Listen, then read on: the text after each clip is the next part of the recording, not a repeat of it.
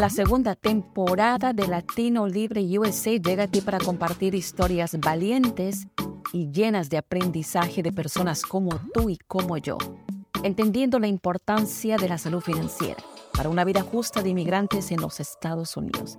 Acompáñanos a navegar esas experiencias y alzar nuestra voz. Si el día de hoy continuando con las entrevistas semanales donde aprendemos de cada uno de nuestros invitados, no puedo dejar de lado a una persona que inspira y se ha inspirado obviamente con todo lo que le ha pasado en los Estados Unidos y con todo lo que pasa, sobre todo para los jóvenes que podemos ofrecer a la nueva generación. El día de hoy tengo a Rod Medel, él es mexicano, vive en Minnesota para aquellos que nos escuchan alrededor de los Estados Unidos. Y el, bueno, lo primero, muy buenos días. Gracias por tomarte el tiempo de poder compartir tu tiempo con nosotros. Y la primera pregunta que siempre hago a todos nuestros invitados, ¿hace cuánto tiempo te moviste en los Estados Unidos y cuál fue tu primera impresión? Bueno, pues antes que nada, muchas gracias por tenerme en tu podcast. Y pues mira, yo ya tengo un poco más de 22 años que llegué a Estados Unidos y ah, todo el tiempo he estado en Minnesota. Y pues ciertamente como latino, el primer impacto pues es adaptarte a una nueva manera de, pues de vivir realmente. Eh, nuestros países normalmente tienen ciertas eh, particularidades y pues obviamente llegando aquí es eh, el nuevo idioma, la nueva manera de hacer trámites. Es, es, interesante ese proceso de transición. Claro, y esa parte cuando tú hablas de la transición, porque obviamente viniste bastante joven, ¿qué es lo primero que te causó impacto? Porque yo creo que siempre uno tiene esas experiencias, ¿no? Hay cosas que son, que pueden ser graciosas, otras cosas que pueden ser un poco peculiares. ¿Qué es lo primero que te llamó la atención de llegar a los Estados Unidos y por qué escogiste Minnesota? Pues mira, eh, yo creo que te puedo mencionar dos cosas que me llamaron mucho la atención. La primera eh, era el orden. Eh, mucho orden en, la manera de, de, vivir la, la, vida por acá, uno.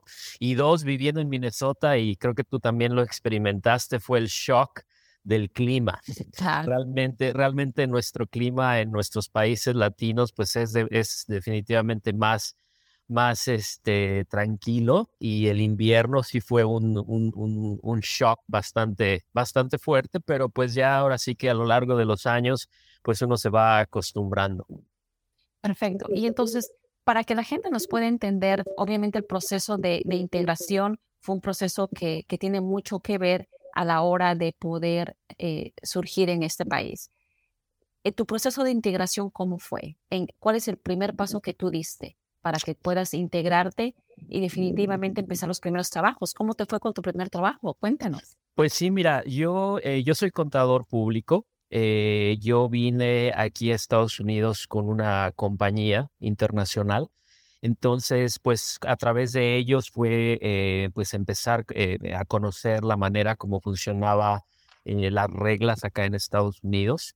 entonces, ese fue mi primer contacto para poder integrarme. Obviamente, pues tienen ah, esas compañías recursos para poderte apoyar, para poderte guiar en, en en esa transición, pero, pero ciertamente ah, el no haber nacido aquí, pues representa un reto adicional para, pues para, para nosotros, ¿no? Entonces es, empezarte a, a, aclimatar, empezarte como una esponja a absorber eh, lo más que puedas, pues para poco a poco irte defendiendo tú mismo en las situaciones que se te presenten. ¿Y qué crees que fue una cosa importante que te hubiera gustado a ti aprender cuando llegaste que lo aprendiste después y dijiste, ¿cómo no hice esto? Para aquellos que nos escuchan, que acaban de llegar y dicen, ¿qué hago? ¿Qué hice? ¿Cómo me adapto? ¿Qué es lo que a ti te gustaría compartir que te hubiera gustado aprender desde un primer momento, Ro? Mira, eh, yo pues obviamente como contador estoy muy envuelto en cuestiones de dinero. Eh, en ese aspecto lo que yo te podría decir es que hubo elementos en, esa, en ese proceso de, desarrollo de la estancia de aquí que me hubiera gustado saber. Te puedo poner un ejemplo. Ah, yo mandaba dinero a, a, México, a mis papás, y, y, yo, por ejemplo, yo no sabía que podía reclamar a mis papás en mi declaración de impuestos. Entonces, durante muchos años yo estuve haciendo eso y, yo no los, no los reclamé en la declaración. Entonces, eh, eso implicó en ese momento, pues, pagar más impuestos hasta que llegué a, obviamente, a tener más conocimiento del sistema. Ah, porque yo estuve, como te digo, varios años muy envuelto en la, pues digamos, en la compañía americana. Y también en ese entonces, por ejemplo, compré, compré mi casa. Y siento que el no conocer cómo funciona el, el proceso. Yo estuve con un, eh, con un realtor americano, con un eh, agente de préstamos americano, que no tenía la sensibilidad eh, de, de, de, ser, de, de, yo ser inmigrante. Entonces, siento que inclusive tomaron ventaja de mi desconocimiento. por ejemplo, hay, hay programas de préstamo para primeros compradores, tú lo sabes. Entonces, y que no me los ofreció nunca. Eh, digo, no quiero mencionar el banco, no quiero mencionar la compañía. El no tener ese conocimiento, básicamente, uh, siento que tomaron ventaja de mi desconocimiento y perdí oportunidades, como por ejemplo financiamientos de primer comprador de casa, que, tienen, eh, que tienen otras protecciones. al momento de cerrar la casa, por ejemplo, eh, negociar. Eh, siento que los costos de cierre, por ejemplo, yo, yo a lo mejor me enfrenté a algunos de ellos que pudieran haber sido eh, transferidos al que vendía la casa. Entonces, aquí la cuestión es para, para pues tu, tu audiencia es que cuando llegas trates de acercar, trates de conocer a, a lo mejor alguna comunidad o alguna organización más bien que te pueda decir, sabes que existe eh, esta persona, esta persona que te puede dar una consejería antes de que des el paso, como comprar una casa o, a lo mejor contratar un seguro, ¿no? Eso, eso fue muy, muy importante. Claro, y aparte que hay tantas organizaciones no lucrativas que pueden darte el servicio gratuitamente. Por supuesto que tienes que tomarte el tiempo de hacerlo, porque a veces la gente dice, bueno, es gratis, no lo voy a hacer. No, hay que aprender a aceptar que si hay una cita se tiene que cumplir porque eso es parte del proceso, ¿no? Entonces, como tú dices, ah, tú aprendiste que la no había sensibilidad porque era solamente una transacción más. La diferencia que cuando uno va con organizaciones que definitivamente están hechas por gente como nosotros es mucho más fácil porque ahí se, se siente la, las oportunidades que podemos tener y que definitivamente que mucha gente lo ha perdido o lo pierde porque no tuvo la oportunidad de recibir la información necesaria. Entonces, ¿tú crees que la educación financiera es muy importante? Y no importa, y eso yo creo que hay que aclararlo, ¿verdad, Rod? No importa la, la situación migratoria, sino las ganas de salir adelante. No hay razón por la que la gente no pueda aprender eh, el sistema eh, que puede permitirte salir adelante. Y tú como contador y con, tanto conocimiento, definitivamente es interesante saber que te sentiste de una forma agraviado después de conocer eso. ¿Qué otra cosa crees que, que un inmigrante que acaba de llegar o que de repente tiene dos o tres años dice que puede, qué otra cosa puede hacer en base a tu experiencia? Yo, yo creo firmemente que la fortaleza, eh, déjame, déjame mencionarte esto, cuando tú das el paso de moverte del lugar que te vio nacer, tú de entrada ya tienes una fuerza interna. ¿okay? cuando llegas a ese lugar, en este caso Estados Unidos, no nada más tienes el reto de empezarte a adaptar eh, a la nueva vida, sino que también hay otras partes de, encontrar un lugar donde vivir, empezar a hacer nuevas amistades, etcétera, etcétera. Entonces, yo considero que eh, es importante que entre nosotros mismos, si hay la manera, por ejemplo, que tú contactes a una persona que te va a rentar el cuarto, que a lo mejor preguntes, oye, fíjate, ¿dónde puedo hacer un envío de dinero? ¿Dónde puedo yo eh, hacer preguntas sobre eh, cómo renovar mi pasaporte? Hay, hay, ciertas cosas que las personas que ya han estado aquí saben, ¿no? Como por ejemplo, yo como mexicano, yo sé que el consulado de México está en la ciudad de Saint Paul. Entonces, si yo sé de alguien que conozco y que apenas acaba de llegar, pues obviamente yo le puedo decir, oye, ¿sabes que En Saint Paul tienes un consulado que te va a poder apoyar en cualquier situación que pudiera presentarse. Y lo importante considero es que nosotros también, como latinos, tenemos que apoyarnos más. Esa es una parte, esa es una parte muy, muy clave, porque en, el país, eh, Estados Unidos, considero que no ve a los latinos como una fuerza activa que está realmente inmersa en, en, la, la, la comunidad americana. Y eso, y eso creo que tiene trasfondo cultural. Em, no en, nuestras, nuestras comunidades no, no hay mucho altruismo, no hay mucho, no hay mucha eh, el pensamiento de decir voy a ayudar. O voluntariado, claro. Voluntariado, exacto. Entonces es algo que, que debe de, de, ser parte importante. Y no, y no te quiero decir con esto que a lo mejor vas a estar donando el tiempo en construir una casa como hábitat para la humanidad, sino que empecemos por nosotros mismos. Que si yo tengo la oportunidad de dar un consejo a alguien que acaba de llegar, que no me quede callado, ¿sí?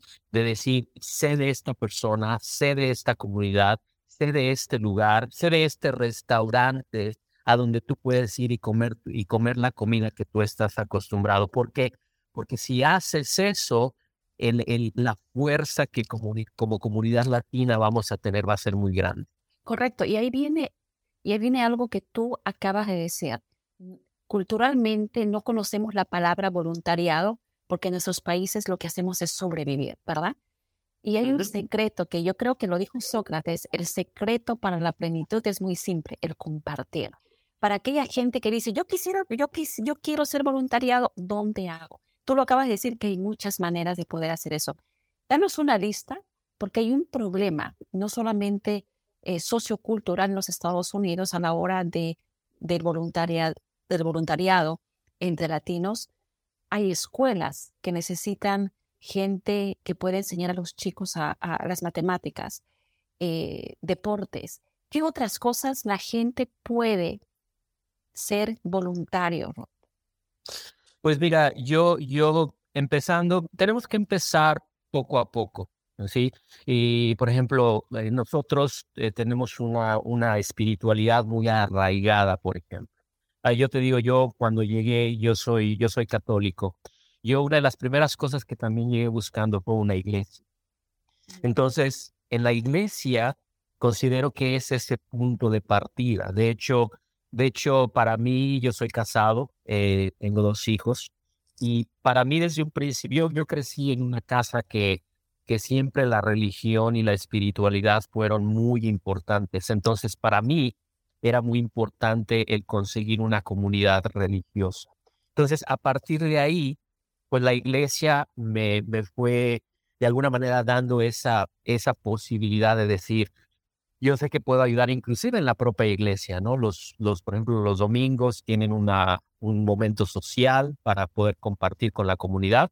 Puedes ayudar ahí a preparar el café, a poner las galletas, a limpiar después de que todo termina. Entonces, eh, como te digo, es importante encontrar eh, pues lo que funciona mejor para ti. No quiero decir que eh, todas las personas a lo mejor son religiosas, pero como te digo, puedes tener un, amigo y ese amigo conoce una organización en la que pudiera a lo mejor ayudarse. Hay algo que hacer, siempre hay algo que ofrecer. Tu tiempo, una palabra, eh, tu conocimiento, tus skills, algo que te puedas que puedas ayudar. Y hay un tema que me gustaría tocar contigo, Rod, porque es un tema que creo que es importante que se toque, que hasta el momento ninguno de los invitados ha tocado, es el tema de cómo ayudar a los jóvenes a que se pueda no solamente mejorar eh, la situación en este país, sino empoderarlos para que ellos no caigan en las mm, pandillas, para que no,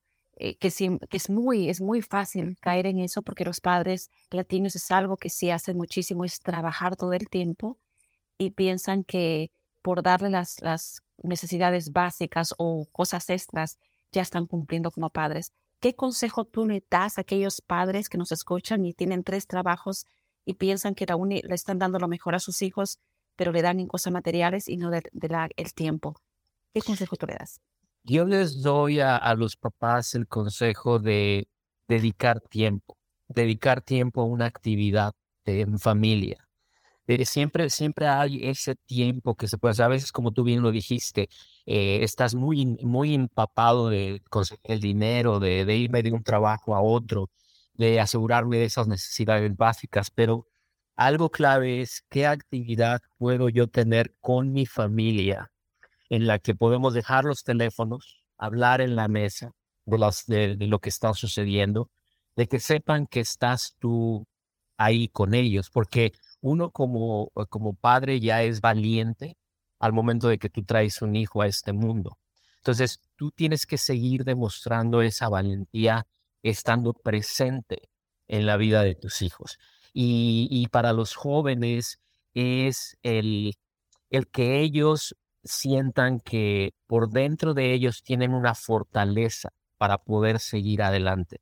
Porque a veces eh, siento que a lo mejor hoy día hay un reto que se les presenta y pueden pensar que se va a caer el mundo, ¿no? Pero la realidad es que teniendo a sus padres, teniendo amigos reales, ellos pueden decir, ¿sabes qué? Necesito eso, que ellos hablen, porque también hay, veces que si tú no hablas, pues no puedes saber qué es lo que está pasando. Entonces, creo que tenemos que crear más comunicación. Es algo que creo que se ha perdido, porque la comunicación es clave. Tú lo sabes en un negocio, en, en relaciones profesionales, la comunicación es muy importante. Entonces, creo que eso es algo que se tiene que crear aún más y creo que lo estamos eh, pues perdiendo a un ritmo muy acelerado.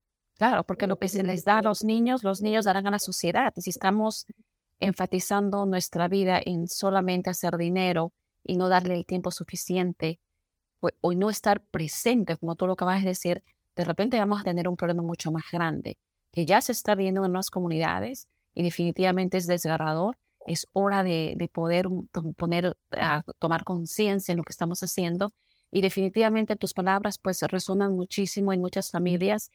Eh, ¿Qué otras sugerencias tú le puedes dar a ellos?